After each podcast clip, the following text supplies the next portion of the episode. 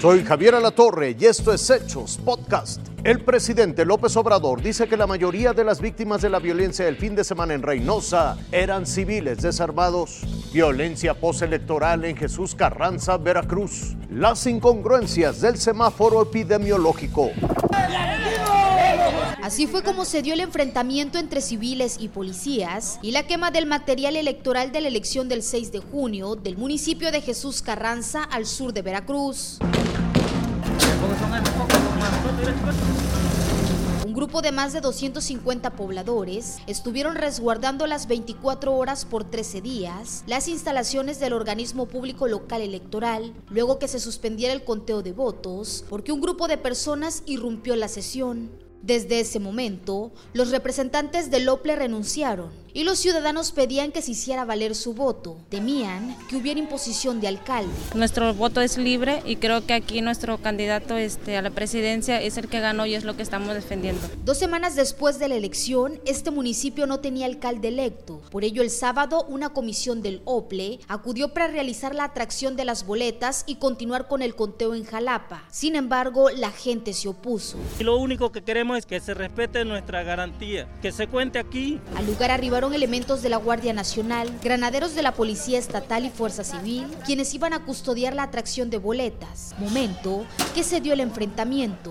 Se dieron con piedras, palos, hubo disparos al aire y gas lacrimógeno.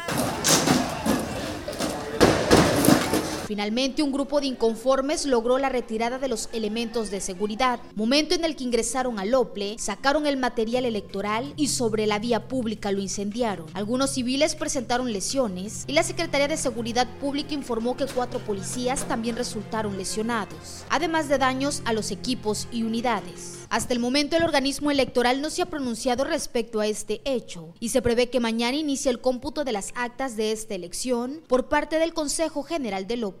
Heidi Castellanos González, Fuerza Informativa Azteca.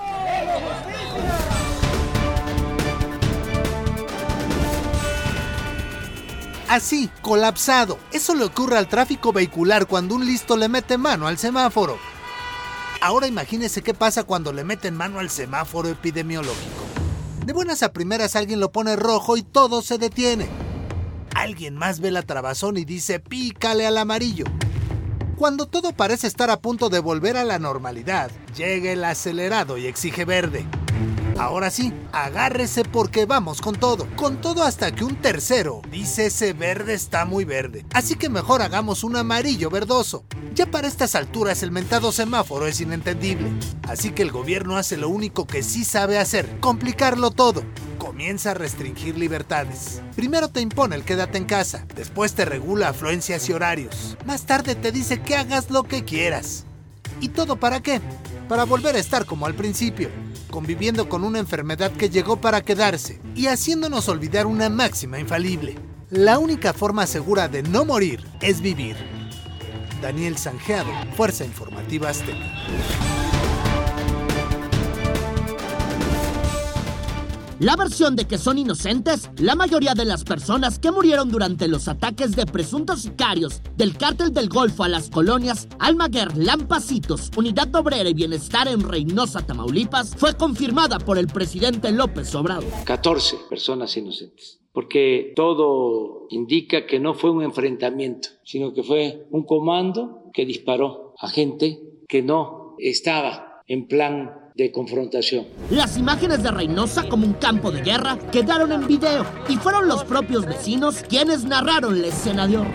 Es un señor también de la tercera edad está ejecutado de un balazo. Tenemos otra persona afectada, también murió ejecutado. Él aparentemente recogía teléfonos viejos, cables y mochilas para sobrevivir. En la lista de quienes fallecieron también aparece Fernando Ruiz Flores, un joven estudiante de enfermería. De ahí que López Obrador envía este mensaje a sus familiares. Es un ataque cobarde Enviamos desde luego nuestro pésame a los familiares. Y pidió negociar para que la Fiscalía General de la República se encargue de la investigación. Le he pedido al consejero jurídico que haga gestiones en la Fiscalía General de la República para que se atraiga el caso y se inicie una investigación a fondo. Por lo pronto, la Guardia Nacional evalúa enviar más elementos a Reynosa en tanto que autoridades indagan si en realidad se cometieron cinco homicidios que se han reportado en las últimas horas. Irving Pineda, Fuerza Informativa Azteca.